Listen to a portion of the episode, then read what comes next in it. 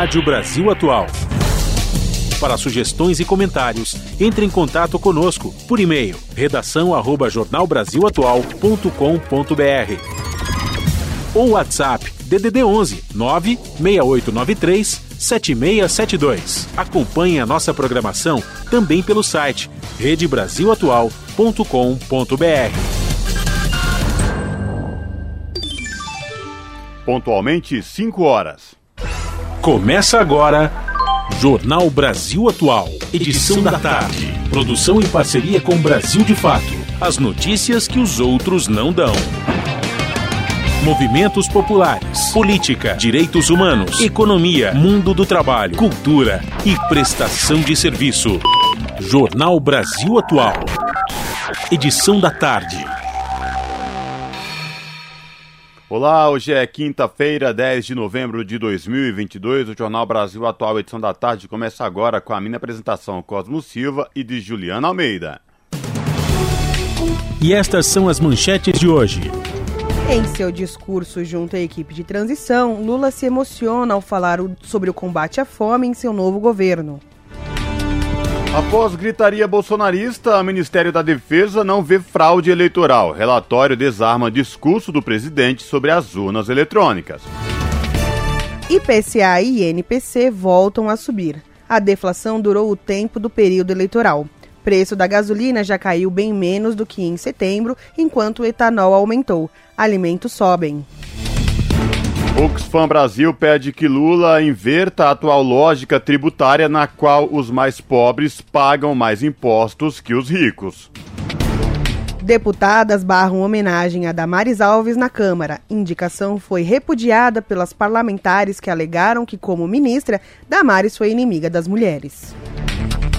Entre as áreas que poderão sofrer os cortes com a proposta orçamentária do governo Bolsonaro para o próximo ano está o programa de prevenção, controle e tratamento da AIDS e HIV.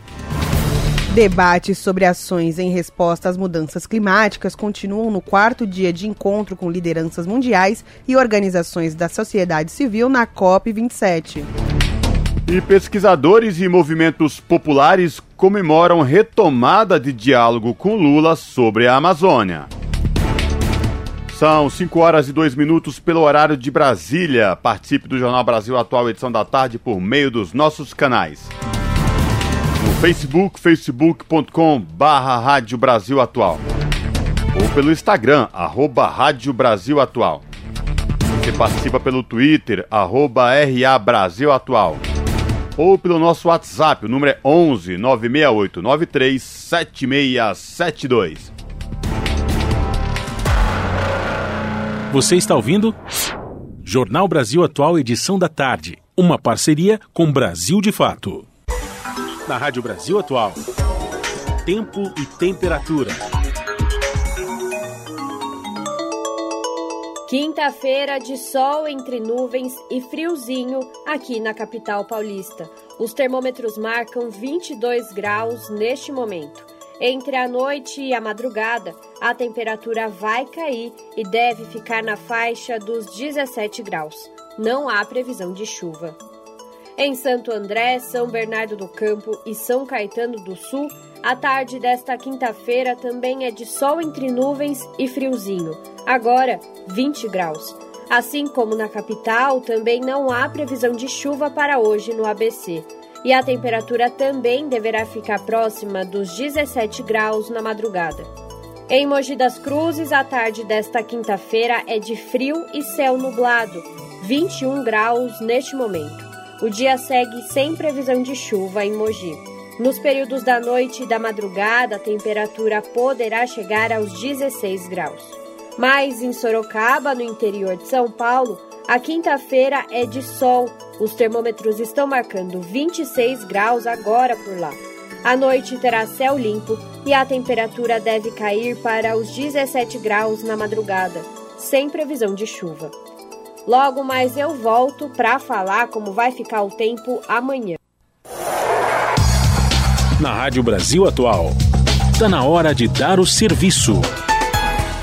São 5 horas e 4 minutos. Vamos saber a situação do trânsito nesta quinta-feira aqui na cidade de São Paulo, neste final de tarde. A CT que a Companhia de Engenharia de Tráfego aqui da capital informa que neste momento são 61 quilômetros de lentidão em toda a capital paulista. As regiões que apresentam maiores índices de lentidão, oeste com 21 quilômetros e sul com 15 quilômetros, respectivamente.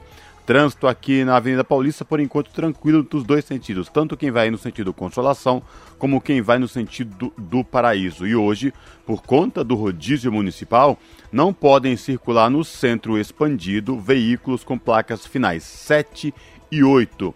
Situação de tranquilidade também no metrô da cidade de São Paulo. Os passageiros que neste momento vão utilizar as linhas do metrô da cidade de São Paulo não vão ter nenhum problema. Todas as linhas operam com situação de tranquilidade e esta mesma situação se repete nos trens da CPTM, que é a Companhia Paulista de Trens Metropolitanos, que atende a capital e grande São Paulo, incluindo o ABC Paulista. Todas as linhas operam com situação de tranquilidade para os passageiros. Já quem pega as rodovias Anchieta Imigrantes rumo à Baixada Santista precisa ter muita paciência. Isso porque agora a Ecovias, que é a concessionária que administra o sistema Anchieta Imigrante, instalou a operação comboio que já está em vigor. Isso acontece sempre que há pouca visibilidade no trecho de serra. E, portanto, rodovia Anchieta, quem vai para a Baixada Santista, operação comboio em vigor. Quem sobe pela Anchieta rumo ao ABC e à capital paulista, trânsito tranquilo, sem nenhuma intercorrência para os motoristas. Pela rodovia dos imigrantes, o trânsito é tranquilo para quem desce, sem nenhum problema. Já quem sobe da Baixada pela Imigrantes rumo à capital e o ABC, trânsito congestionado lá no, no trecho de serra no comecinho, próximo a Cubatão. Depois, trânsito segue tranquilo até o Planalto. Salve, salve rapaziada! Quem tá falando é Rincon Sapiência, conhecido também como Manicongo, certo? Você está na Rádio Brasil Atual, 98.9 FM. As notícias que as outras não dão e as músicas que as outras não tocam, ok? Você pode participar da programação pelo WhatsApp DDD 11 9 6893 7672. Mande pergunta, interaja e tira uma onda, certo? Tamo junto. Uau!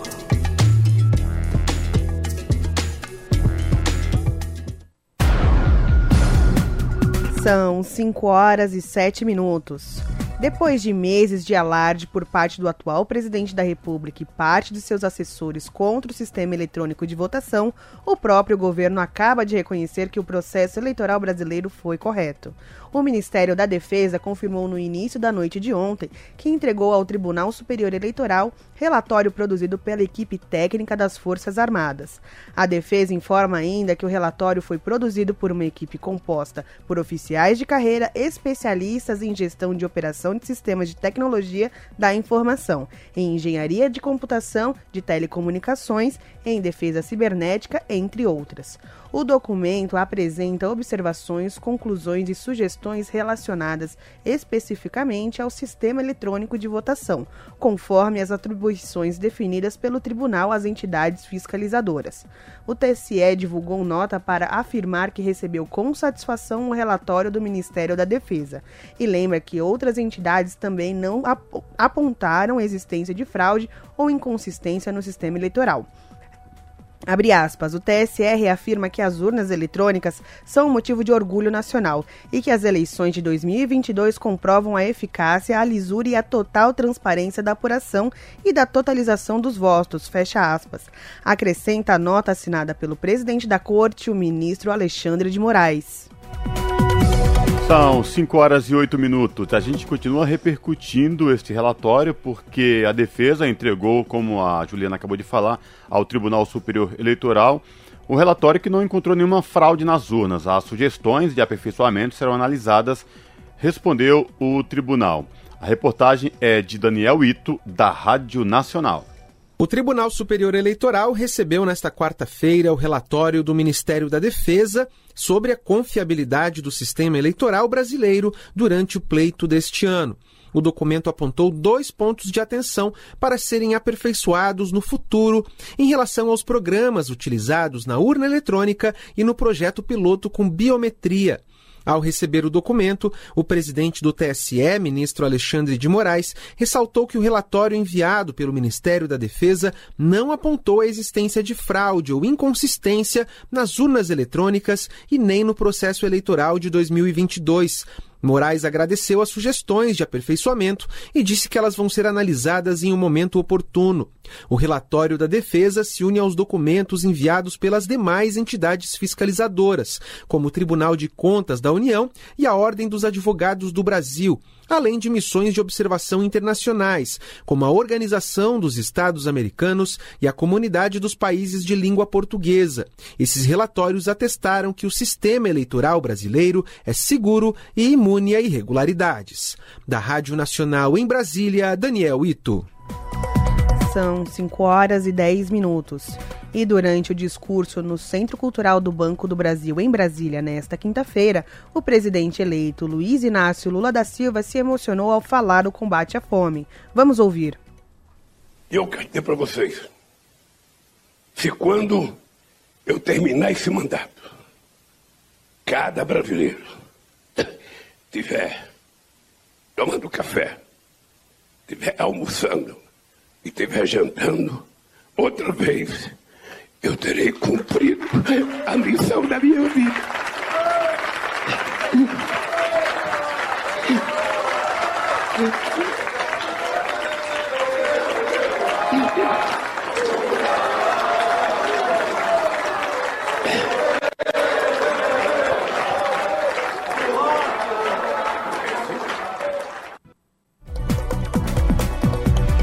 São 5 horas e 11 minutos. Ministérios devem ser anunciados após dia 19 de novembro, segundo o presidente eleito Luiz Inácio Lula da Silva. Presidente eleito hoje fez o primeiro discurso de transição do governo. As informações com Sayonara Moreno, da Rádio Nacional. No primeiro discurso da transição de governo, o presidente eleito Lula voltou a falar nesta quinta-feira que vai governar com diálogo e respeito às instituições democráticas. Diante de dezenas de parlamentares, Lula disse que precisa dialogar com o Congresso e governos, respeitando que foram políticos eleitos pelo povo. Nós vamos provar que o nosso governo vai ser o governo do diálogo, que vai conversar com as instituições, que vai conversar com o Congresso Nacional e com a Câmara, independentemente de que partido o cidadão tenha eleito ou a cidadã. Vamos conversar com cada governador, independentemente do partido que ele foi eleito. Não quero saber se ele gosta de mim ou não gosta de mim. Eu quero saber que ele é governador e foi eleito pelo voto do povo do seu estado. A declaração foi dada no auditório do CCBB, Centro Cultural Banco do Brasil, onde onde funciona o governo de transição em Brasília. Lula esteve no local pela primeira vez depois de eleito para se reunir com parlamentares e conhecer as instalações do gabinete de transição. De acordo com o presidente eleito, o foco do novo governo vai ser cuidar de todos os brasileiros, mas priorizando os mais pobres. Lula defendeu que os programas sociais tenham margem fora do teto de gastos do orçamento público. Para ele, as políticas sociais não são gastos. Muitas coisas que são consideradas como gasto nesse país, nós temos que passar a considerar como investimento. Não é possível que se tenha cortado o dinheiro da farmácia popular em nome de que é preciso cumprir a meta fiscal, cumprir a regra de ouro. Sabe qual é a regra de ouro desse país? É garantir que nenhuma criança vá dormir sem tomar um copo de leite e acorde sem ter um pão com manteiga para comer todo dia. Lula se refere à meta fiscal enquanto o grupo de transição decidiu pelo envio de uma PEC que libera o governo eleito de cumprir o teto de gastos para programas sociais, como o futuro Bolsa Família no valor de 600 reais a partir de janeiro e um acréscimo de 150 reais para famílias com crianças de até 6 anos anos. Acompanharam Lula no discurso a esposa dele e futura primeira-dama, Janja, a presidenta do PT, Gleisi Hoffmann, e o vice-presidente eleito, Geraldo Alckmin, também coordenador do governo de transição. Ainda no discurso, o presidente eleito garantiu que as empresas públicas serão respeitadas e não serão privatizadas.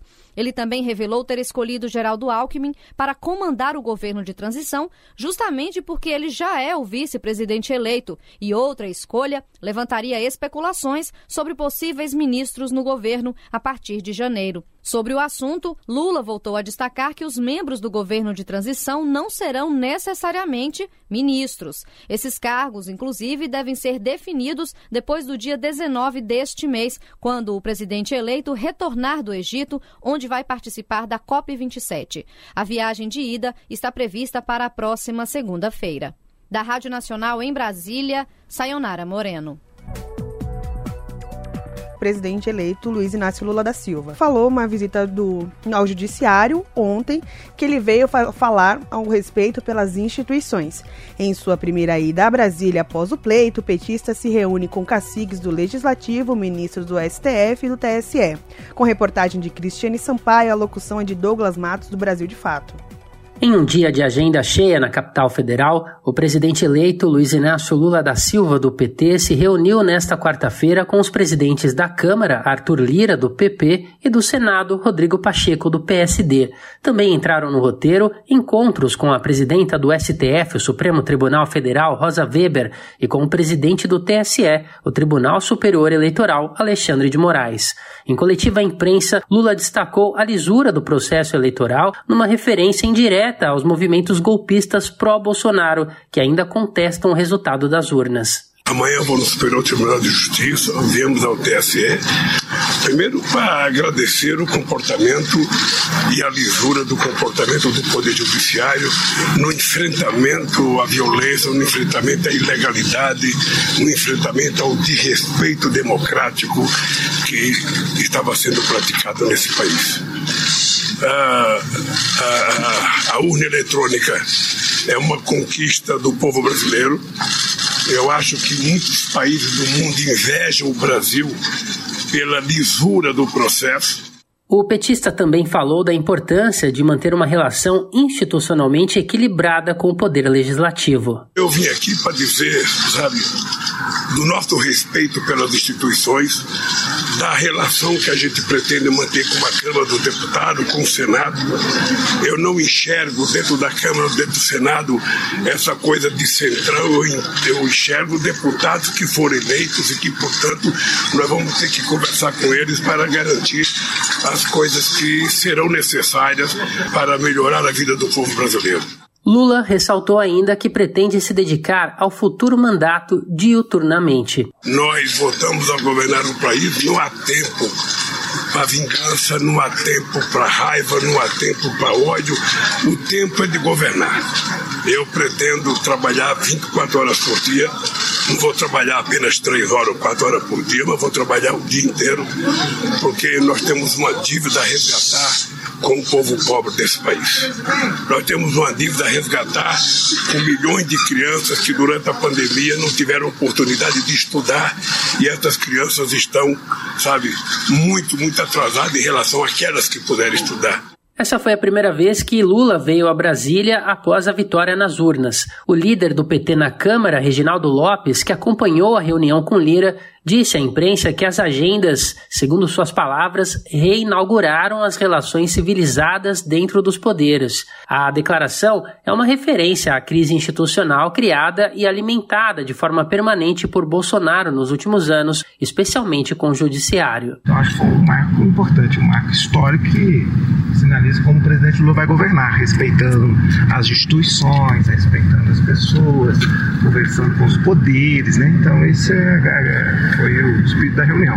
No centro das discussões entre a equipe de Lula e o Legislativo está a chamada PEC da Transição, uma proposta de emenda que amplia os investimentos previstos para 2023. O argumento do novo governo é que as contas atualmente sinalizadas pela gestão Bolsonaro não suprem a demanda necessária a programas considerados importantes pela campanha de Lula, como é o caso do aumento real do salário mínimo e a concessão do Bolsa Família de 600 reais, com 150 reais extras para cada criança de até 6 anos em famílias atendidas pela política. Os articuladores políticos estudam se a PEC seria mesmo o melhor caminho para alterar o orçamento ou se o petista vai editar uma medida provisória já no começo do ano que vem. O valor da proposta continua indefinido, mas a previsão tem oscilado entre 100 e 170 bilhões em média. Da Rádio Brasil de Fato, com reportagem de Cristiane Sampaio em Brasília. Locução Douglas Matos. Jornal Brasil Atual, edição da tarde, são 5 horas e 20 minutos. A Oxfam Brasil, organização que atua pela redução da desigualdade no país, defende que o novo governo Lula faça uma reforma tributária justa e progressiva, ou seja, que substitua o atual sistema de cobrança de impostos baseado na tributação do consumo pela cobrança progressiva. Isso porque o modelo atual prejudica os mais pobres, que proporcionalmente pagam mais impostos que os ricos, quando deveria ser o contrário, a exemplo do que acontece em muitos outros países. De acordo com a Oxfam Brasil, o resultado é que o sistema injusto amplia a desigualdade social. Por isso, a organização que integra uma rede global com atuação em 87 países lista cinco propostas tributárias eficientes, simples e justas para reduzir as desigualdades. Ainda de acordo com a entidade, o gasto com alimentos, aliás, é uma das causas do endividamento das famílias brasileiras.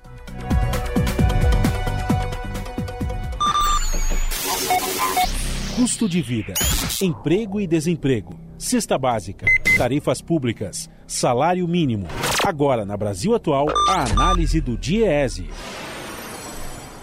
Fausto Augusto Júnior, diretor técnico do DIEESE, comenta sobre o presidente eleito Luiz Inácio Lula da Silva, do Partido dos Trabalhadores, que ainda não tomou posse, mas já busca alternativas para manter o Bolsa Família no valor de 600 reais, aumentar o salário mínimo acima da inflação e realizar uma série de obras com o objetivo de recuperar a economia do país.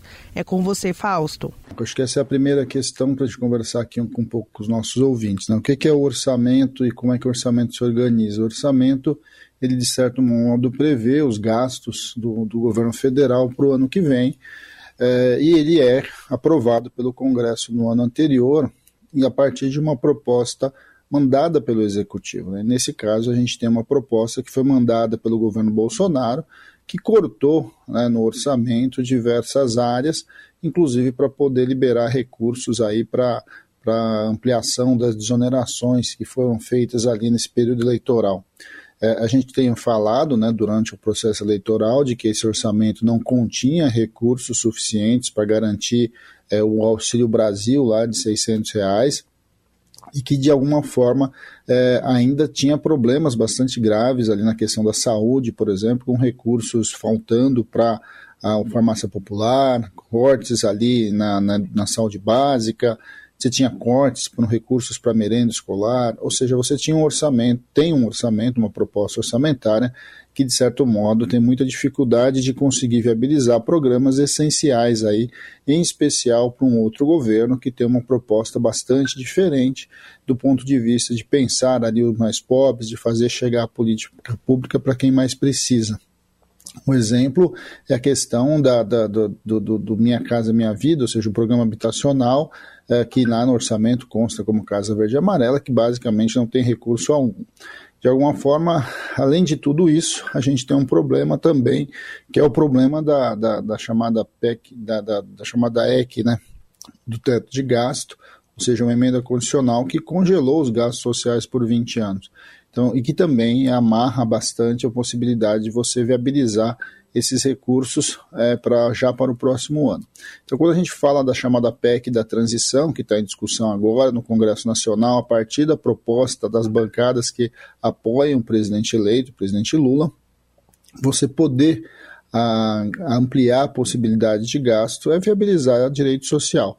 Né? Em especial, nesse caso, a, a efetivação do Bolsa Família em 600 reais, mas também o aumento real do salário mínimo, também viabilizar recursos para essas áreas de saúde e educação e viabilizar também recursos para que de alguma forma você possa fazer um conjunto de obras e iniciar um processo aí de recuperação econômica. É, agora, por outro lado, todo esse debate passa por dentro do Congresso Nacional. Você primeiro precisa fazer mais uma PEC, ou seja, mais uma emenda à Constituição, que possibilite retirar alguns gastos do limite de teto de gastos que está colocado ali. Até que o Congresso Nacional, em algum momento, de fato, faça uma discussão, que é fundamental que a gente faça, sobre os limites ali da, dos impostos pelo teto de gasto, que no final das contas acaba de, por inviabilizar a política pública. É bom lembrar que o próprio governo Bolsonaro, nos dois anos da pandemia, lá com a PEC emergencial e etc., rompeu o limite de gasto e que de alguma forma está muito claro que a, é, o teto precisa ser revisto, o teto precisa ser, de certo modo, retirado para que a política pública possa se efetivar. Então, de alguma forma, esse é o grande desafio agora da chamada PEC de transição, que é conseguir colocar recursos para além da, do, do, teto para que viabilize o básico. Né? E o básico nós estamos falando que é manter é, um Bolsa Família na ordem dos 600 reais. Bem, esses são os dilemas aí do, das reformas que aconteceram é, desde 2016, desde o golpe, né, desde o impeachment do presidente Dilma, e que de alguma forma foi consolidando uma, um, uma possibilidade bastante reduzida dos governos eleitos de implementarem a sua política. A questão do Banco Central independente é um desses papéis, né, uma dessas questões. O atual presidente do Banco Central foi indicado pelo atual governo, é, vai manter o seu mandato e que de alguma forma vai conduzir a política monetária brasileira, pelo menos até a metade é, do governo atual. Então temos um dilema ali que precisa ser equacionado. Por outro lado, que a lei que, que define o Banco Central independente, ela subordina o Banco Central a, a buscar um conjunto de metas definidos pelo Conselho Monetário Nacional. Esse órgão, sim, o Conselho Monetário Nacional, é indicado pelo presidente eleito, é indicado pelo, pelo governo, e o Conselho Monetário Nacional tem a obrigação de indicar metas, não só metas de inflação, que é a principal função do Banco Central, ou seja, colocar o Brasil dentro de, uma, de, um, de um parâmetro de inflação é, condizente, de acordo com o que está tá sendo definido pelo Conselho, mas também metas de crescimento econômico, geração de emprego e renda. Então, de alguma forma, a grande discussão com relação ao Banco Central vai vir por meio da indicação dos ministros e, consequentemente, do Conselho Monetário Nacional. E caberá, sim, aí o Conselho Monetário Nacional, de certo modo, definir algo bastante diferente é, do que foi feito pelo atual governo, que é colocar para o Banco Central é, a responsabilidade pelo crescimento econômico, não só pelo consultor inflacionário, e a responsabilidade pela viabilização é, e a busca do pleno emprego. Então, de alguma forma, é, é, complicado o banco, o, banco, o Banco Central autônomo, porque ele, de certo modo, vai continuar operando a partir de uma visão de quem o indicou, mas, por outro lado, você tem mecanismos a partir da própria lei de autonomia do Banco Central que permite ao Conselho Monetário Nacional é, é, definir, reorganizar as metas que esse banco, então independente, precisa buscar. Fausto Augusto Júnior, diretor técnico do DIEESE, para o jornal Brasil Atual. São 5 horas e 28 minutos. O Índice Nacional de Preços ao Consumidor Amplo, IPCA, indicador oficial da inflação, subiu 0,59% após três meses de queda, provocada em grande parte pela guinada na política de preços dos combustíveis. Passado o período eleitoral, já se detecta redução menos intensa da gasolina. O IPCA teve alta em oito dos nove grupos e em todas as regiões pesquisadas. E o NPC, outro índice divulgado nesta quinta-feira pelo IBGE, também subiu 0,47%. Assim, agora o IPCA acumula alta de 4,77% ao ano e de 6,47% em 12 meses. Já o INPC soma 4,81% e 6,46%, respectivamente. A diferença entre os índices está principalmente na faixa salarial analisada. São 5 horas e 29 minutos. O presidente executivo da Meta, Mark Zuckerberg, anunciou nesta quarta-feira a demissão em massa de mais de 11 mil pessoas, o que representa 13% de sua força de trabalho, o maior corte de sua história. Segundo a agência Reuters, a Meta, cujas ações perderam mais de dois terços de seu valor, disse que também planeja cortar gastos e estender seu congelamento de contratações até o primeiro trimestre. Com tamanho corte de custos, os efeitos do aperto de cintos já chegaram às operações da empresa no Brasil. Trata-se do segundo anúncio de demissões em massa entre as gigantes da tecnologia neste mês. No dia 4, o Twitter demitiu metade dos cerca de 7,5 mil funcionários após a aquisição da rede social pelo bilionário Elon Musk, a pessoa mais rica do mundo no ranking da Forbes. Jornal Brasil Atual, edição da tarde, são 5 horas e 30 minutos. Custo da construção civil desacelera para 0,38% em outubro. Pelo segundo mês seguido, este foi o menor resultado verificado desde julho de 2020. A reportagem é de Cristiane Ribeiro, da Rádio Nacional. A inflação dos materiais e mão de obra da construção civil variou 0,38% em outubro e ficou abaixo da taxa de 0,44% registrada em setembro. Pelo segundo mês seguido, este foi o menor resultado verificado desde julho de 2020. Os dados são do SINAP, o Índice Nacional da Construção Civil, divulgado nesta quinta-feira pelo Instituto Brasileiro de Geografia e Estatística. Com o resultado, o indicador acumula nos últimos 12 meses alta de 12,41%, abaixo dos 13,11% registrados nos 12 meses imediatamente anteriores. Em outubro de 2021, o índice ficou em 1,01%. Na avaliação do gerente da pesquisa, Augusto Oliveira, os custos dos materiais que puxaram a alta do índice no período da pandemia de Covid-19 são os responsáveis pela desaceleração neste ano, mesmo apresentando taxas positivas. Em outubro, os materiais tiveram variação de 0,04%, bem inferior ao 0,53% de setembro. Já a parcela referente à mão de obra subiu 0,88%, ante a taxa de 0,31% do mês anterior. A taxa de outubro manteve a tendência de desaceleração observada nos últimos meses, com influência com a queda encontrada em diversos segmentos da construção civil, com maior ênfase no segmento de aço. Já a parcela de mão de obra, em outubro registrou alta de 0,88%, influenciada pelos quatro acordos coletivos firmados no período, subindo assim 0,57 ponto percentual em relação ao mês anterior. Mato Grosso foi o estado com a maior variação mensal, de 4,89%, enquanto Minas Gerais e Bahia ficaram com as menores taxas, de menos 0,10%. O custo nacional da construção por metro quadrado, que em setembro fechou em R$ 1.669,19, passou em outubro para R$ 1.675,46. As estatísticas do SINAP são usadas na programação de investimentos, sobretudo para o setor público. Os preços e custos auxiliam na elaboração, análise e avaliação de orçamentos, enquanto os índices possibilitam a atualização dos valores das despesas nos contratos e orçamentos. Da Rádio Nacional no Rio de Janeiro, Cristiane Ribeiro. São 5 horas e 33 minutos. Senado aprova a medida provisória que permite recolhimento de impostos por bancos após pagamentos de empréstimos pelos clientes. Os detalhes com a repórter Érica Christian, da Rádio Senado. Aprovada pelo plenário, a medida provisória 1128 de 2022 vai permitir que os bancos só paguem impostos sobre os lucros de empréstimos financeiros quando o cliente de fato quitar a sua dívida.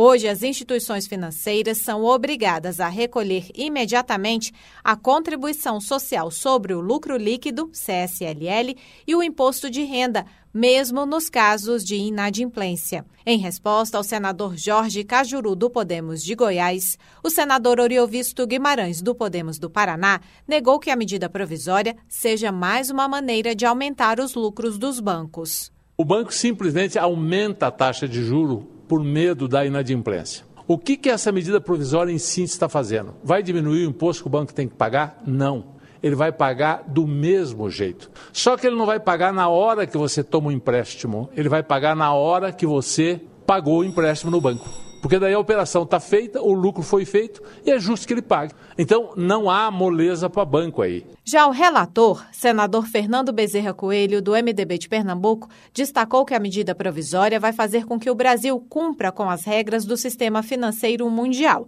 Além disso, vai permitir o pagamento mais rápido e não em até cinco anos dos créditos a que os bancos têm direito junto à Receita Federal, para que eles usem esse dinheiro na oferta de mais empréstimos com juros menores. Eu estou muito convencido de que se trata de um estudo técnico feito estritamente pelo Banco Central, no sentido de a gente ampliar a competitividade bancária para trazer as fintechs para uma maior oferta de crédito e, por outro lado, permitir que a Receita Federal possa, de fato, honrar os créditos que ela própria reconhece em função da inadimplência que existe no setor bancário. As novas regras, no entanto, só começam a valer em 2025. Aprovada na versão original do governo, a medida provisória vai à promulgação. Na Rádio Senado, Érica Christian. Jornal Brasil Atual, edição da tarde, são 5 horas e 35 minutos. Câmara começa a analisar nova PEC que muda sistema tributário.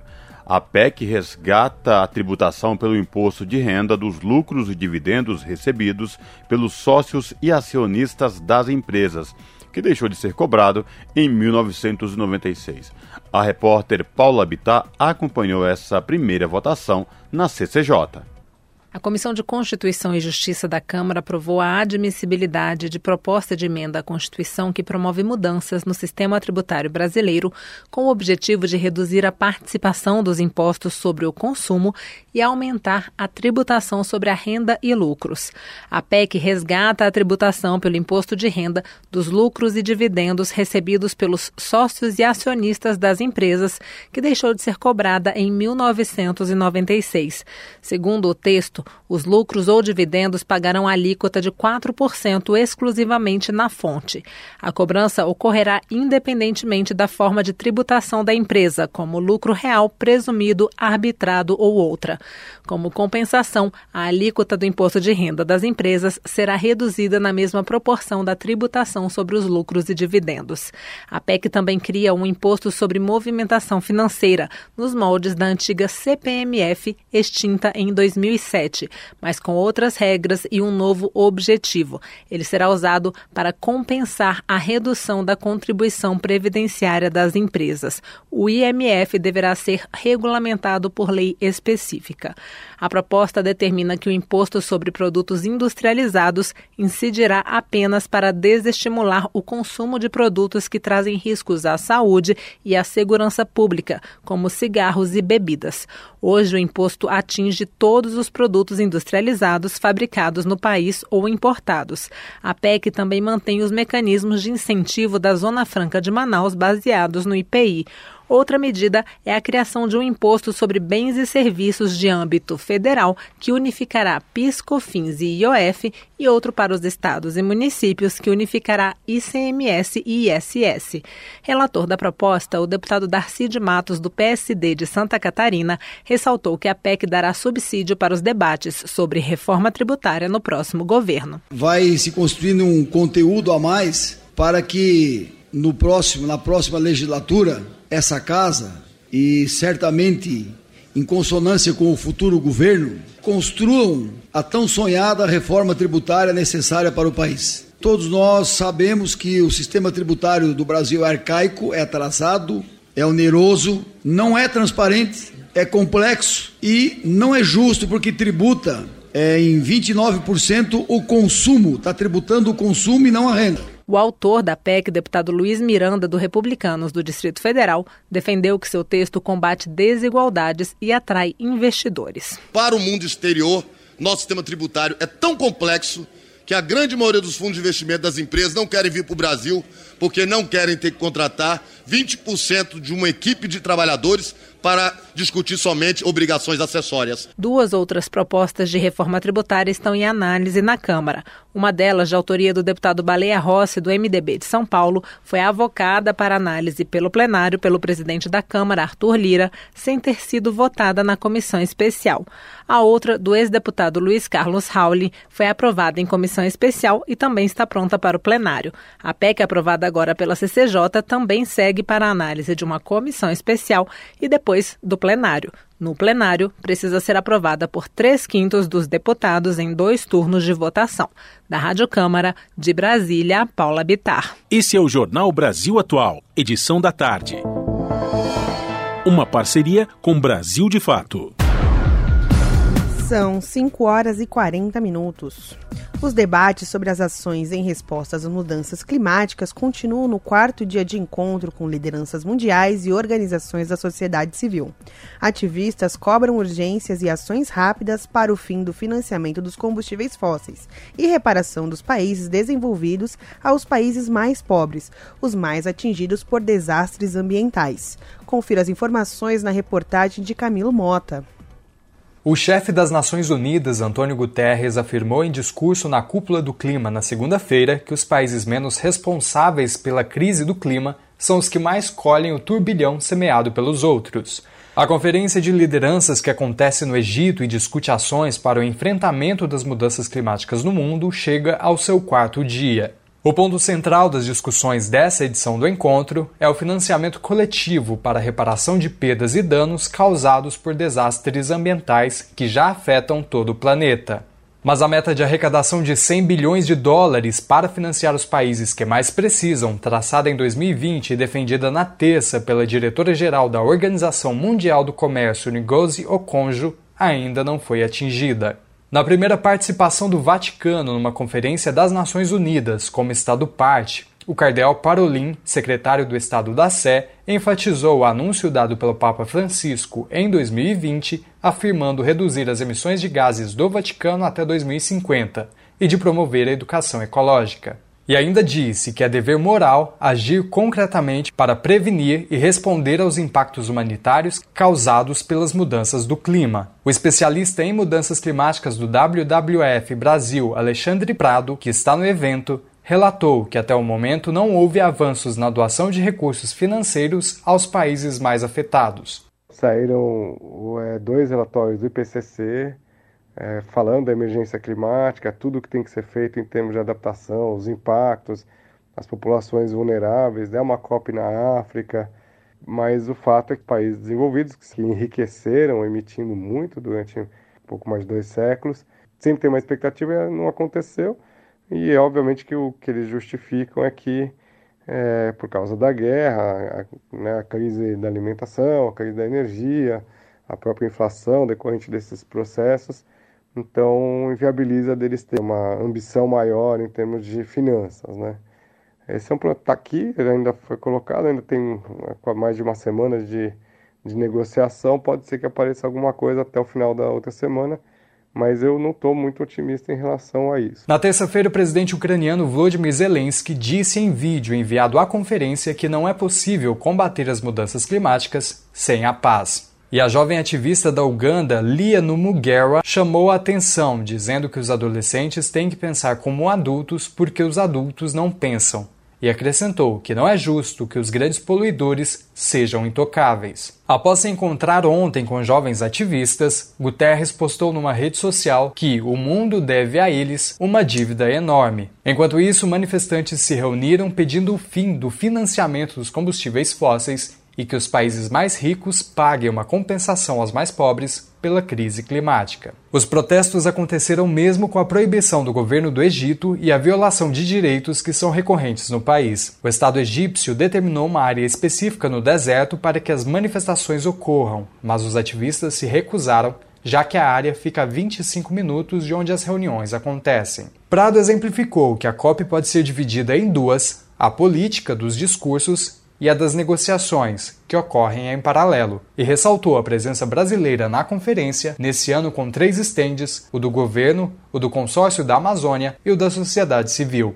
São processos de mudança que a gente está passando no Brasil, seja no nível federal, vários estados. É interessante de ver essa evolução e os, os novos governadores, os compromissos que estão assumindo. Há uma alta expectativa né, do Lula de vir na semana que vem, o high level, né, quem está vindo junto com ele, a Marina, Marina Silva, o Tato já está aqui, o Jacques Wagner, como vai ser, como o Brasil, né, o Brasil que foi eleito e que sai das urnas então empoderado, é, pela escolha da sociedade brasileira, vai se colocar agora no novo processo de voltar né, à, à mesa de negociação e sempre numa postura que o Brasil historicamente sempre teve de focar, entender os vários problemas que tem de vários países que estão aqui, né, que tem pontos de vista muito divergentes, mas o Brasil sempre buscando um processo de achar soluções convergentes aonde era possível. Em meio às sessões, o calor está sendo um problema e afetando o armazenamento de alimentos nos pavilhões e o esgoto sem tratamento no local da conferência, o que foi denunciado por participantes. Camilo Mota, Rádio Brasil Atual e TVT. Jornal Brasil Atual, edição da tarde, são 5 horas e 45 minutos. Pesquisadores e movimentos populares comemoram retomada de diálogo com Lula sobre a Amazônia. Eles esperam a revitalização das instituições e serem incluídos na pautas das regiões. Quem traz os detalhes é a repórter Mariana Castro, do Brasil de Fato. Ao longo do seu governo, Bolsonaro promoveu e incentivou o desmatamento da Amazônia. Para pesquisadores e movimentos populares, sua reeleição significaria o fim do bioma e a destruição de povos e comunidades tradicionais. Logo após a vitória de Lula, o país começa a retomar seu protagonismo mundial nas questões climáticas e ambientais, com a retomada do apoio norueguês e alemão ao Fundo Amazônia e a participação do presidente eleito na cúpula das Nações Unidas para o Meio Ambiente, no Egito. Todos apontam como urgência a retomada de diálogo, especialmente a reestruturação dos órgãos e instituições de Estado, a exemplo da FUNAI, do IBAMA e do INCRA. É o que explica o professor e advogado da Comissão Pastoral da Terra, José Batista Afonso. A vitória do presidente Lula como chefe de governo e de Estado a partir de janeiro de 2023 representa é, uma retomada. Nesses últimos cinco anos, a partir do golpe de 2016 até agora, as instituições de Estado foram sequestradas pelo agronegócio, principalmente a banda mais podre do agronegócio que desmata, que trafica madeira ilegal, que destrói a natureza, então foram praticamente blindadas nesse período. Precisa ser retomadas essas instituições com um grau de compromisso, de seriedade já previstas na Constituição. Jair Bolsonaro não apenas cumpriu a promessa de não autorizar um centímetro a mais de reservas indígenas, como também facilitou um genocídio generalizado dos povos, com o apoio ao desmatamento para agronegócio e garimpo nas suas terras. Por outro lado, o presidente eleito Lula garantiu a criação do Ministério dos Povos Originários, que comemoraram a sua vitória e apostam no diálogo comprometido com os povos indígenas e o meio ambiente. Gilderlan Rodrigues, do Conselho Indigenista Missionário, o CIMI, reforça as demandas urgentes dos povos indígenas. Para os povos comunidades tradicionais, a pauta principal nesse momento é retomar é, o processo de identificação e delimitação das terras indígenas né, que estão paralisados aí né, na FUNAI. Então, é retomar um pouco esses processos. É, também a revogação da instrução normativa número 9 e do decreto de reestruturação da FUNAI que acabou com as CPLs e com as frentes de proteção.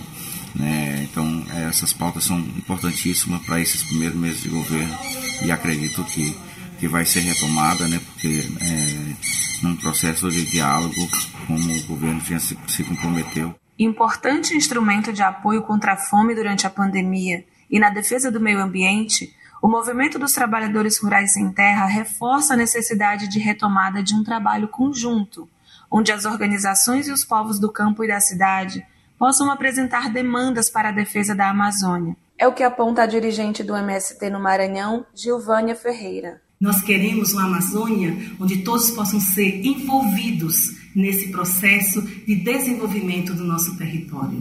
E esperamos que no governo Lula todas as demandas que são representadas pelas organizações dos trabalhadores e trabalhadoras, pelos povos indígenas e quilombolas, pelos povos tradicionais da nossa Amazônia, possam ser respeitados e as entidades, as instituições possam ser reestruturadas, a exemplo da FUNAI, do IBAMA, do Instituto Chico Mendes e do INCRA, para que nós possamos ser atendidos em nossas demandas, porque a Amazônia é nossa e ela pertence ao povo brasileiro. Do Maranhão para a Rádio Brasil de Fato, Mariana Castro.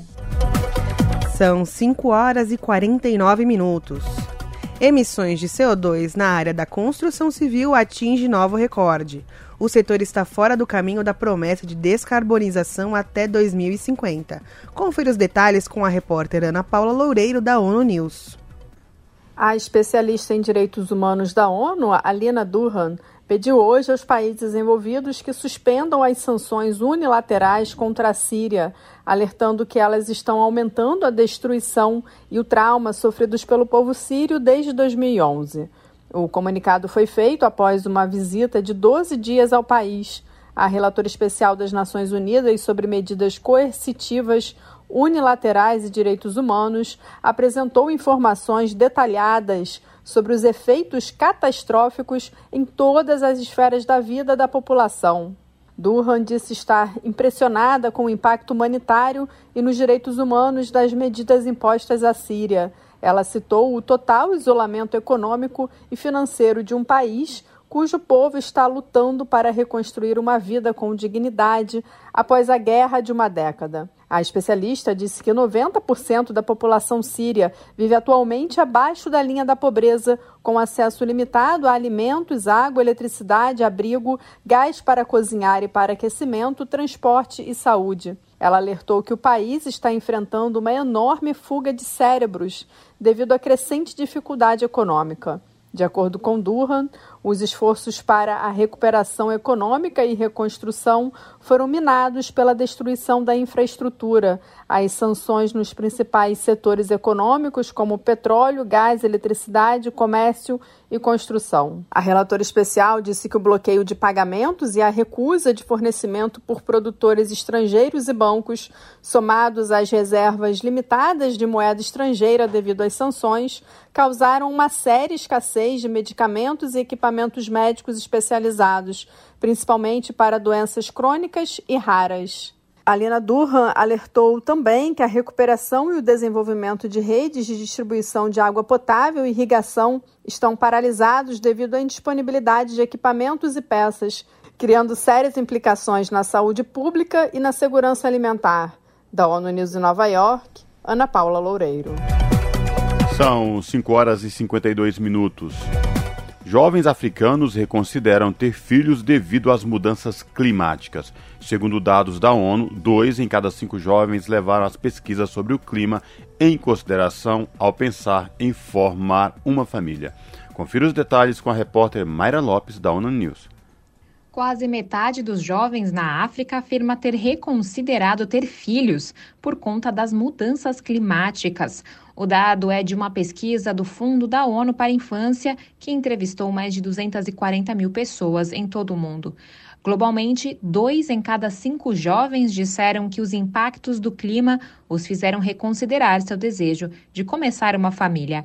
Essa preocupação foi muito maior nas regiões africanas, 44% no Oriente Médio e Norte da África e 43% na África subsaariana. Os jovens das duas regiões relataram ter sofrido uma série de choques climáticos e, muito mais que outros jovens do mundo, disseram que esses choques afetaram seu acesso a alimentos e água, bem como a renda de suas famílias. A chefe da delegação do Unicef na COP27, Paloma Escudeiro, afirmou que os impactos das mudanças climáticas já estão acontecendo e são muito mais do que inundações secas e ondas de calor. Ela destacou que, especialmente na África, os jovens estão vendo o impacto que esses choques estão causando em suas vidas e em suas famílias, e isso está mudando seus planos para o futuro. Para Paloma Escudeiro, na COP27, os líderes mundiais devem ouvir essa ansiedade e tomar medidas imediatas para proteger os jovens e seus futuros. Da ONU News em Nova York, Mayra Lopes. São 5 horas e 54 minutos. Impulsionado principalmente pela soja, o Brasil deve registrar novo recorde na safra de grãos de 2023. A Companhia Nacional de Abastecimento divulgou projetos para o mercado. A reportagem é de Solimar Luz, da Rádio Nacional. Impulsionado principalmente pela soja, o Brasil deve registrar novo recorde na safra de grãos em 2023. A Conab, Companhia Nacional de Abastecimento, divulgou projeções para o mercado que indicam nada menos que 313 milhões de toneladas, 25 milhões a mais do que a previsão divulgada pelo IBGE, Instituto Brasileiro de Geografia e Estatística. Segundo a companhia, o aumento é justificado pela expansão da área destinada ao plantio. Diante do cenário otimista, o advogado e cientista político Leandro de Melo Franco avalia que o crescimento das expectativas para a safra 2023 pode ser explicado, entre outros fatores, pela melhor produtividade em alguns estados. O agronegócio brasileiro ele vem batendo recordes. O IBGE prevê um aumento de 9% dos grãos, tá? muito voltado especialmente um aumento da soja, um aumento do milho e um aumento do algodão. E por quê? Porque existe uma recuperação desses produtos nos estados do Rio Grande do Sul, Paraná e Mato Grosso. Segundo o especialista, a liderança no setor é combustível para a manutenção do país como celeiro na exportação de commodities agrícolas. O Brasil também aumentou o armazenamento em 3%, que também é importantíssimo. Não adianta produzir se a gente não, a gente não puder armazenar. Isso faz com que o Brasil ele aumente cada vez mais tá, a sua liderança no agronegócio global. Os dados divulgados nesta quarta-feira pela Conab estão no segundo levantamento de grão da safra 2022-2023, boletim com informações sobre os desafios da agricultura. Já os dados apontados pelo IBGE fazem parte do levantamento sistemático da produção agrícola, que fornece estimativas de área plantada e colhida, quantidade produzida e rendimento médio de produtos selecionados. Da Rádio Nacional no Rio de Janeiro, Solimar Luz. São 5 horas e 56 minutos. A Petrobras conclui polêmica venda de unidade de xisto semanas antes da troca de governo. Negócio é questionado na justiça por petroleiros e beneficia empresa considerada suspeita pela própria estatal. Com reportagem de Vinícius Conchins, que a locução é de Douglas Matos. A Petrobras concluiu a venda da SIX, a unidade de industrialização do xisto localizada em São Mateus do Sul, no Paraná. O negócio, que é questionado por petroleiros e beneficia uma empresa considerada suspeita pela Petrobras, foi fechado de forma definitiva menos de dois meses antes do fim do governo de Jair Bolsonaro. A Six produz óleo combustível, gás, produtos usados para asfalto, cimento, entre outros. Também funciona como um centro avançado de pesquisa tendo desenvolvido a Petrosix, uma tecnologia para extração de óleo combustível das rochas de folhelo betuminoso. A Petrosix foi vendida junto com a Six por 41 milhões e 600 mil dólares, cerca de 210 milhões de reais. O valor é um pouco maior que o lucro registrado pela Six no último ano, cerca de 200 milhões de reais, segundo dados divulgados pela FUP, a Federação Única dos Petroleiros. Quem comprou a Six foi a empresa Forbes Resources Brasil Holding, a FM Brasil, sociedade detida pela Forbes e Manhattan Resources. O grupo tentava há anos uma parceria com a Petrobras para a disseminação da PetroSix mundo afora. Uma reportagem da agência pública de fevereiro revelou que, em 2012, uma comissão interna de apuração da Petrobras investigou um possível vazamento de informações sigilosas sobre a PetroSix para a FM. Por isso, desaconselhou na época futuros negócios com a FM e, mesmo assim, a estatal vendeu a Six à companhia. Diante dos fatos, a FUP e a Associação Nacional dos Petroleiros Acionistas Minoritários da Petrobras, a Ana Petro, questionaram a venda da SIX na Justiça, na CVM, a Comissão de Valores Mobiliários, e no TCU, o Tribunal de Contas da União. Segundo a Petrobras, a venda está em consonância com a resolução do Conselho Nacional de Política Energética e integra o compromisso firmado pela estatal com o CAD, que é o Conselho Administrativo de Defesa Econômica para a abertura do setor de refino no Brasil. Durante o governo Bolsonaro, também foram negociadas ou concluídas as vendas da Reman, a refinaria Isaac Sabá, no Amazonas, da Lubinor, refinaria de lubrificantes e derivados do Nordeste, no Ceará, e da RLAN, a refinaria Landulfo Alves, na Bahia. O atual governo também deseja vender a refinaria Abreu e Lima, em Pernambuco, a refinaria Presidente Getúlio Vargas, a Repar, no Paraná, e a Refap, refinaria Alberto Pasqualini, no Rio Grande do Sul. Já o presidente eleito, Luiz Inácio Lula da Silva, do PT, é contra a privatização das refinarias e prometeu que a Petrobras vai voltar a investir em refino. Da Rádio Brasil de Fato, com reportagem de Vinícius Konchinski, em Curitiba, no Paraná. Locução: Douglas Matos. Rádio Brasil Atual. Para sugestões e comentários, entre em contato conosco por e-mail redação@jornalbrasilatual.com.br ou WhatsApp DDD 11 96893 7672. Acompanhe a nossa programação também pelo site redebrasilatual.com.br. 18 horas.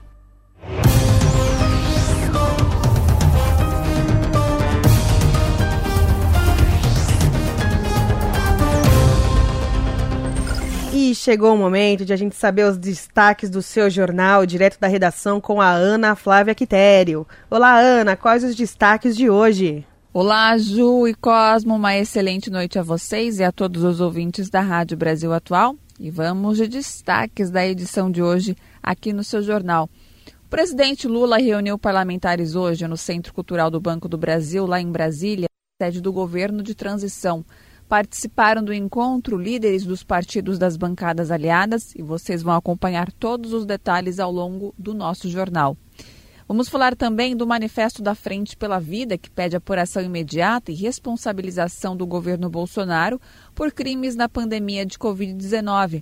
No documento é demonstrada a preocupação com a decisão da Procuradoria-Geral da República de pedir ao STF o arquivamento de eventuais ações criminosas de Bolsonaro. Vamos falar também que acontece até o dia 15 de novembro em Porto Alegre a 28ª Feira do Livro. Ela é considerada uma das principais feiras a céu aberto da América Latina e o evento está na proximidade do quartel da capital gaúcha e foi alvo de ataques, né? Do grupo que pede intervenção militar contra o resultado das eleições.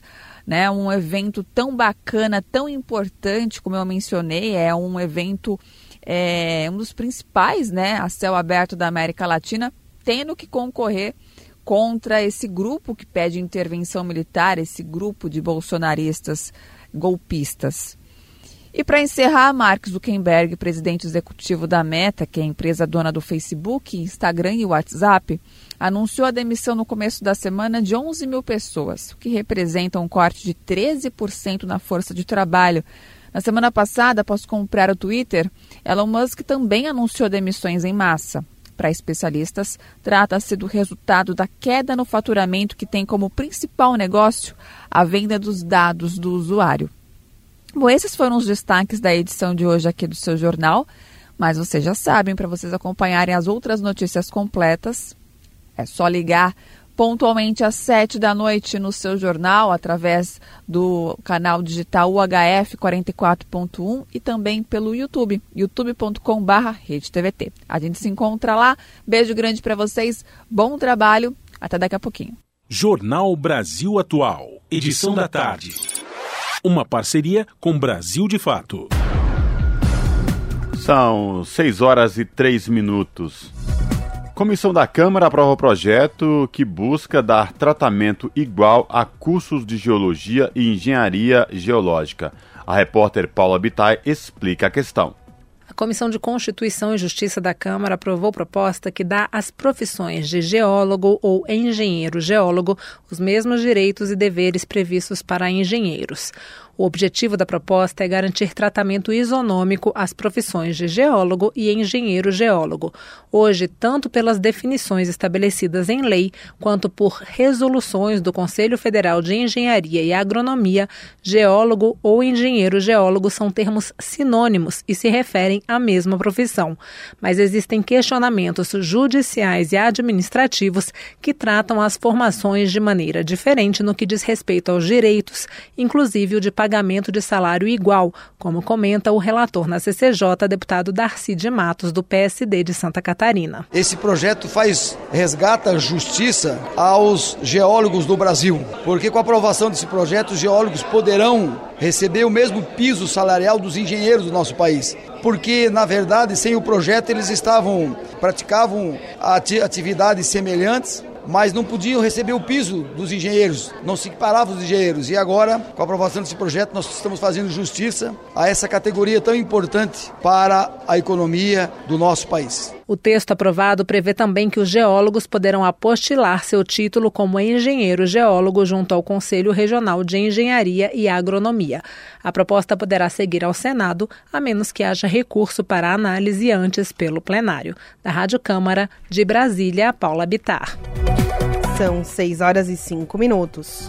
O plenário aprovou o projeto que permitirá à Embrapa receber pagamento pela transferência de tecnologias, licenciamento e serviços prestados.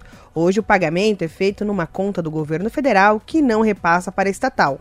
A reportagem é de Érica Christian, da Rádio Senado. De autoria do senador Álvaro Dias do Podemos do Paraná, o projeto vai permitir que a Embrapa, empresa brasileira de pesquisa agropecuária, receba diretamente o pagamento de transferências de tecnologia, do licenciamento de produtos, inclusive cultivares protegidas, e de serviços que tenha desenvolvido. Hoje, os recursos de acordos, convênios e contratos assinados pela estatal vão para uma conta do governo federal. Pela proposta, o dinheiro será depositado num fundo da Embrapa, que deverá investir tudo em pesquisas, desenvolvimento e inovação, como ressaltou Álvaro Dias. Terá desburocratização para que possa investir mais em pesquisas, ciência e tecnologia. As marcas e patentes de produtos e de serviços prestados pela Embrapa oferecerão recursos para um fundo que oferecerá, portanto, condições financeiras para que a Embrapa possa investir mais em pesquisa. Já o relator, senador Oriovisto Guimarães, do Podemos do Paraná, avalia que esse projeto poderá minimizar os cortes no orçamento da Embrapa, que tem perdido verbas nos últimos anos. Contribui para que sejam estabelecidos mecanismos que garantam maior efetividade nos recursos orçamentários da Embrapa, possibilitando-lhe maior autonomia financeira, à semelhança do que se pretende oferecer às agências reguladoras do país. Sem essa autonomia, possíveis com contingenciamentos de recursos da União podem dificultar o planejamento e a própria execução das atividades da empresa, com impactos negativos incalculáveis na sua gestão. Criada em 1973 para viabilizar soluções de pesquisa, desenvolvimento e inovação para a sustentabilidade da agricultura, a Embrapa oferece diversos serviços gratuitos para produtores de todo o país, a exemplo de cultivares, equipamentos, programas ou aplicativos testes de uso de satélite e até orientações de técnicos. Aprovado pelo Senado, o projeto segue para a sanção presidencial. Da Rádio Senado, Érica Christian. Você está ouvindo? Jornal Brasil Atual, edição da tarde. Uma parceria com Brasil de Fato. São 6 horas e 7 minutos. Juiz ignora a decisão do STF, diz que PM faz mediação e autoriza despejo de 800 famílias em São Paulo. Há cerca de 3 mil pessoas que podem ser removidas à força vivem na ocupação Jorge Hereda, na zona leste da capital. Quem traz os detalhes é a repórter Gabriela Moncal, do Brasil de Fato. Não se passaram nem 10 dias desde que o STF determinou, no último dia 31, que se estabeleça um regime de transição para a retomada dos despejos no Brasil. Para que ocorra uma reintegração de posse, a Suprema Corte impôs condicionantes, como a criação de comissões de conflitos fundiários para fazer mediações. Mas antes que os tribunais estaduais pudessem se adequar a essas medidas, um juiz de São Paulo autorizou o despejo de 800 famílias. No entendimento de José Luiz de Jesus Vieira, magistrado da primeira vara civil do Foro Regional da Penha, quem deve fazer a mediação nesse caso é a Polícia Militar. Na decisão, Vieira argumenta que a PM tem larga experiência em reintegração de posse e que já contatou diversos órgãos públicos para que o despejo tenha o suporte necessário. As cerca de 3 mil pessoas que agora podem ser colocadas na rua a qualquer momento vivem na ocupação Jorge Hereda, na zona leste da capital paulista.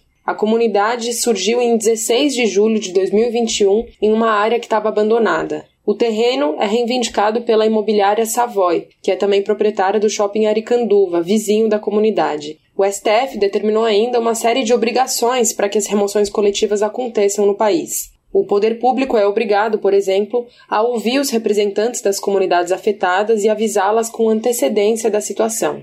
Também é preciso dar um prazo razoável para a desocupação e encaminhar quem precise para abrigos ou adotar outra medida eficaz para resguardar o direito à moradia. Só que nada disso chegou até o momento aos moradores da ocupação Jorge Hereda. Em entrevista ao Brasil de Fato, Adriana da Silva, uma das coordenadoras da comunidade, relatou que o sentimento é de apreensão. Aqui no Jorge Hereda, né, é, temos 800 famílias em risco de ordem de despejo, né?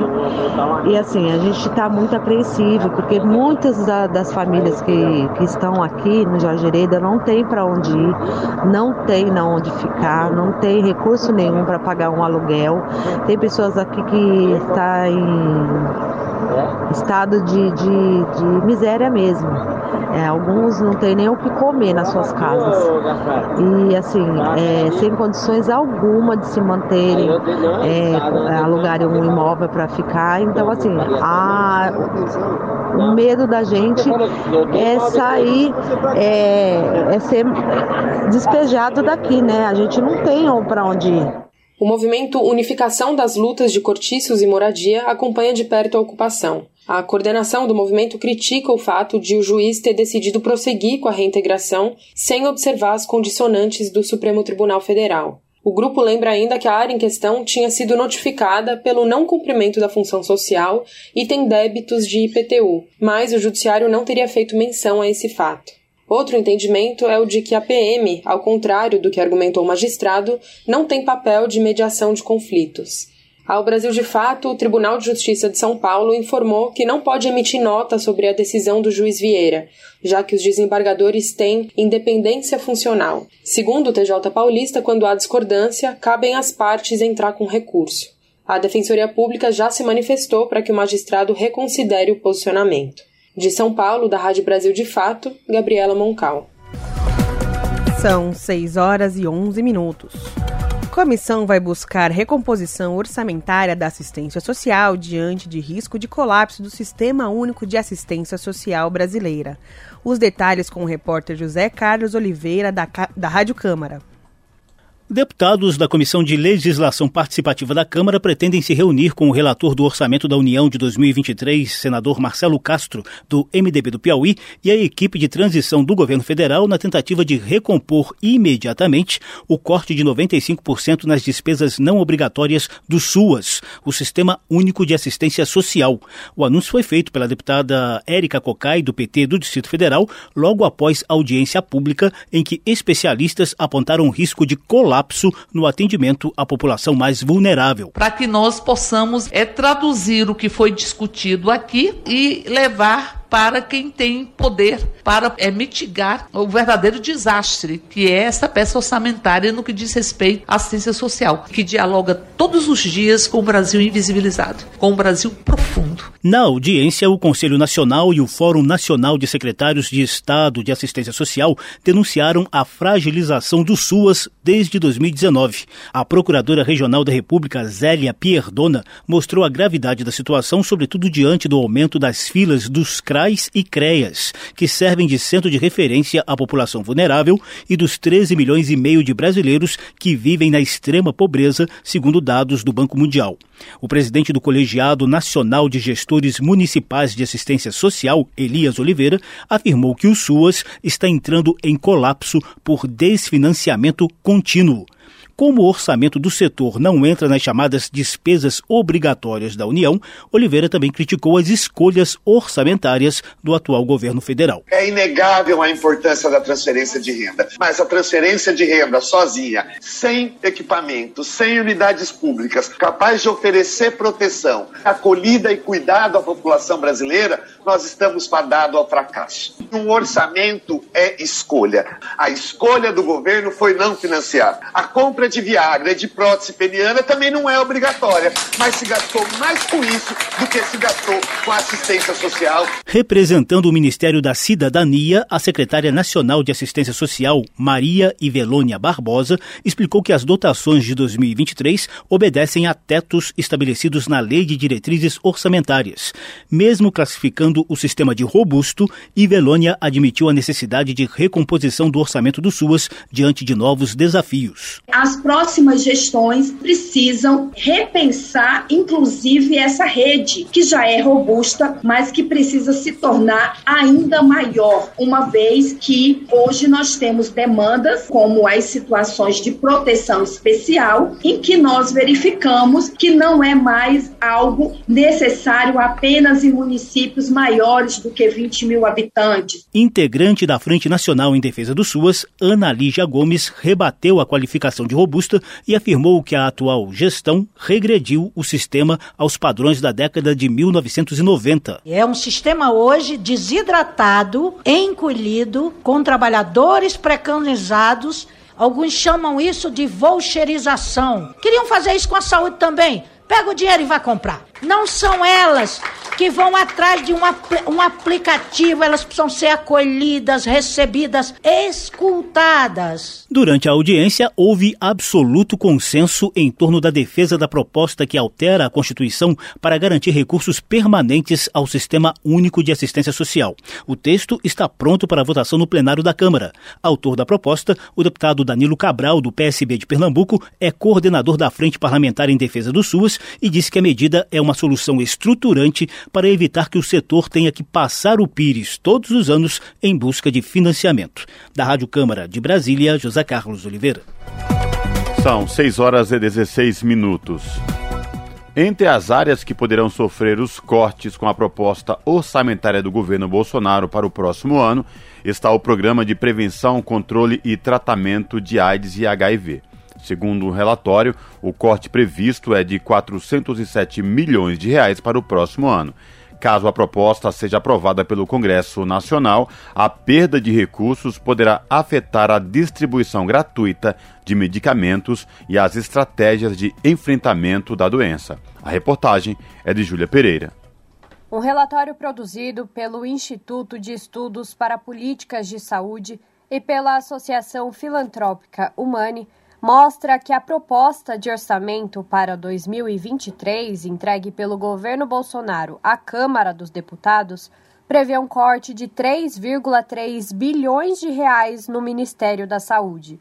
Entre os 12 programas da pasta atingidos pela redução está o de prevenção, controle e tratamento de AIDS, HIV, hepatites virais e outras doenças sexualmente transmissíveis que poderá perder 407 milhões de reais no ano que vem. No último dia 21, ativistas, representantes de ONGs e pessoas que vivem com HIV e AIDS ocuparam a escadaria do Teatro Municipal de São Paulo em protesto contra esses cortes. O ato recebeu o apoio da agência AIDS, portal de notícias que desde 2003 se dedica à divulgação de informações e dados sobre o assunto. A diretora da agência e ativista Roseli Tardelli espera que os cortes sejam revistos pelo governo do presidente eleito, Luiz Inácio Lula da Silva. Ela explica que a redução dos recursos poderá afetar a compra de medicamentos antirretrovirais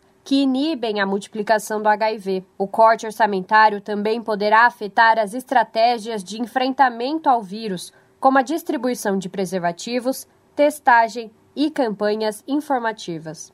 Se isso for levado a cabo, as ações de prevenção, as ações de insumo, é, a PrEP, a profilaxia pré-exposição, a PEP, a profilaxia pós-exposição, a mandala da prevenção, o Brasil trabalha com a mandala de prevenção é, voltada para questões do HIV e da AIDS, das ISTs, das infecções sexualmente transmissíveis, poderá ser afetada.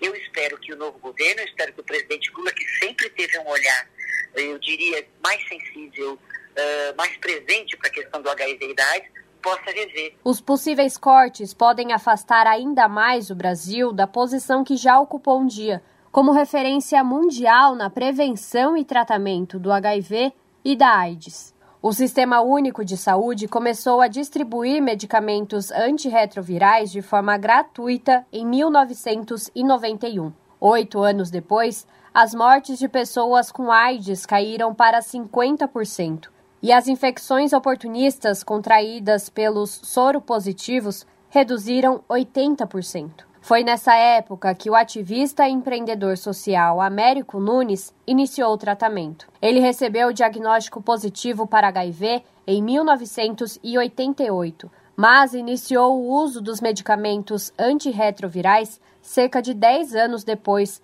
quando ouviu do médico que a carga viral no organismo já estava alta. Américo vive com HIV há três décadas e, graças ao tratamento, está indetectável há quatro anos, ou seja, não transmite mais o vírus para outras pessoas. Em 2000, Américo fundou o Instituto Vida Nova, que atua com a preservação e assistência às populações mais vulneráveis às infecções sexualmente transmissíveis. Hoje, 835 pessoas que vivem com HIV estão cadastradas na instituição. O ativista lembra que o primeiro programa de DST e AIDS foi instalado em São Paulo em 1983 e ressalta a importância do fortalecimento e do investimento nas políticas públicas para a sobrevivência e garantia da qualidade de vida das pessoas com HIV. Os números também mostram isso. Segundo o último boletim epidemiológico do Ministério da Saúde, de 2010 para 2020, a mortalidade passou de 5,7 para 4 óbitos de pessoas com AIDS por 100 mil habitantes. Os casos da doença também têm reduzido no país desde 2013. Naquele ano, foram registrados 43 mil casos. Já em 2020, essa taxa passou para 29 mil. A importância ela se dá quando é instalado né, na cidade de São Paulo né, o primeiro programa de, de STIs, não era só a medicação, porque aí começava a tratar paciente, né, em, em, enquanto a sua necessidade, né, de suporte psicológico, né, de outras intercorrências, de outras comorbidades, com infecção HIV, tuberculose, né, então começou a ter um, um tratamento multidisciplinar, né, serviço social, né, então isso fez toda a diferença. No próximo dia 22, Organizações que atuam com a causa anti-AIDS e HIV irão se reunir em São Paulo para redigir uma carta ao presidente eleito Lula pedindo pela reversão dos cortes feitos por Bolsonaro. O encontro vai reunir cerca de 40 organizações da área e mais de 50 ativistas apoiados pelo Fundo Positivo, que desde 2014 mobiliza recursos para financiar instituições que trabalham no campo do HIV, AIDS e hepatites virais.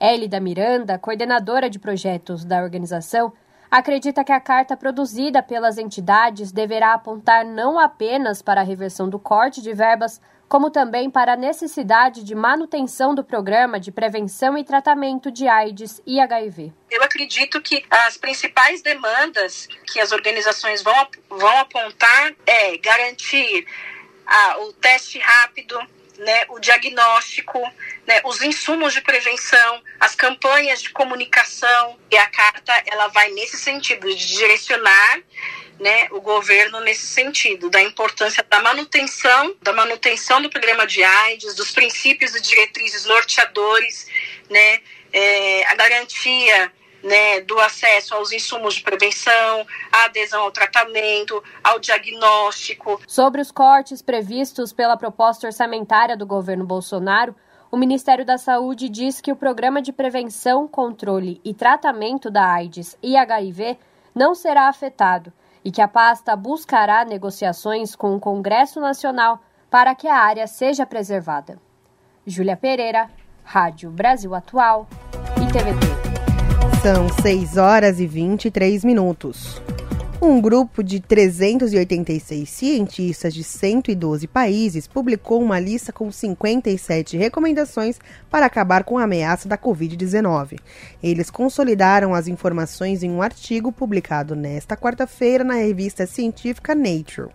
O texto, intitulado Um Consenso Multinacional para Acabar com a Ameaça à Saúde Pública da Covid-19.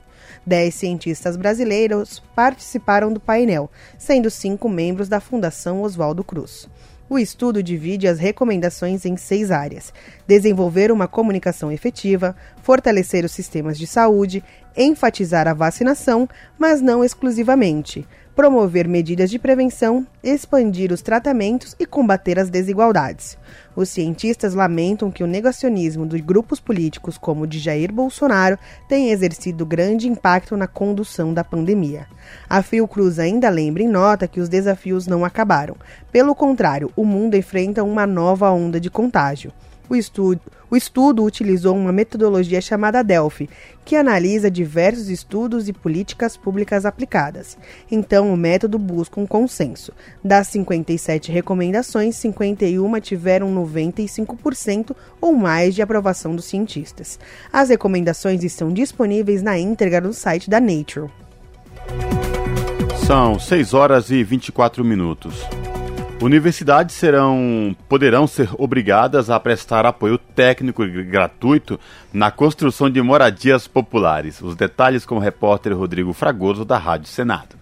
O projeto, que é de autoria de Jorge Cajuru, do Podemos de Goiás, obriga os cursos de arquitetura e engenharia de instituições públicas a manterem escritórios sociais para prestar gratuitamente serviços de elaboração de projeto e acompanhamento técnico de obra das moradias populares. O relator Flávio Arnes, do Podemos do Paraná, mudou a proposta para incluir as faculdades particulares na obrigação, mas tirou a necessidade de uma estrutura física de atendimento, desde que o serviço seja de fato oferecido à população. O senador disse ainda que nem deveria ser preciso criar essa obrigação em lei. O déficit habitacional que assola o país desde sempre, por si só dispensaria a necessidade de o parlamento discutir uma proposição desse teor na verdade, se as instituições de educação superior tivessem maior compromisso com a melhoria da realidade de seu entorno, não precisaríamos de uma lei para determinar esse tipo de medida. Arnes diz que a medida também será boa para os alunos das universidades, na medida em que proporciona conhecimento prático das atividades como uma forma de estágio. Diante do potencial de prática profissional, a exemplo do que acontece com os escritórios modelos nos cursos de direito, propicia propiciada ao, ao alunado por ações assemelhadas à ventada, as instituições de ensino poderiam, ao amparo de sua responsabilidade social, agir proativamente, adotando tais medidas de apoio aos mais carentes por iniciativa própria. Nessas situações, as instituições estariam indicando à sociedade uma das razões de justificativa para sua criação e continuidade. Aprovado pela Comissão de Assuntos Sociais, o projeto vai ser analisado agora pela Comissão de Educação, que terá a palavra final no Senado. Segundo Arnes, antes da votação, o colegiado deve debater a proposta em uma audiência pública. Da Rádio Senado, Roberto Fragoso. Se você gosta do nosso jornalismo independente e quer rever nossas entrevistas e reportagens, acesse o canal da Rádio Brasil Atual no YouTube. Nosso endereço é youtube.com/barra Rádio Brasil Atual. Ajude a nossa voz ser cada vez mais forte e ir cada vez mais longe. Inscreva-se em nossos canais, curta e compartilhe o conteúdo Rádio Brasil Atual e TVT.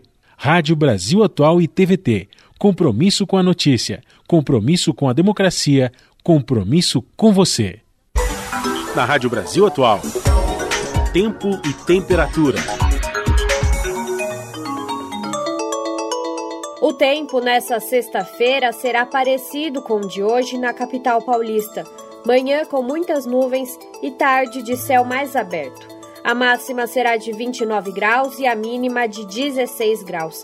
Se for sair de casa, não esqueça do guarda-chuva, porque a previsão é de chuva de baixo volume, que deve se estender entre o começo da tarde até o período da noite. No ABC, a sexta-feira será parecida Manhã de tempo mais fechado e céu mais aberto à tarde. A temperatura máxima será de 27 e a mínima de 16 graus. Assim como na capital, também pode chover em Santo André, São Bernardo do Campo e São Caetano do Sul nesta sexta-feira. A chuva deverá ser leve e se estender durante a tarde e a noite. Previsão semelhante para Mogi das Cruzes. A sexta-feira vai começar mais nublada e o céu vai abrir lá pelo fim da manhã. Durante a tarde e a noite poderá ter uma chuva leve na região. A temperatura vai variar entre 28 e 14 graus. Em Sorocaba, no interior de São Paulo, a sexta-feira vai continuar quente, mas o céu vai ficar mais nublado. A previsão é de chuva de baixo volume entre a tarde e a noite. A temperatura máxima será de 31 graus e a mínima de 16 graus. Júlia Pereira, Rádio Brasil Atual. E termina aqui mais uma edição do Jornal Brasil Atual, edição da tarde, que teve a apresentação de Juliana Almeida e Cosmo Silva. Nos trabalhos técnicos, ela, Amanda Nicole.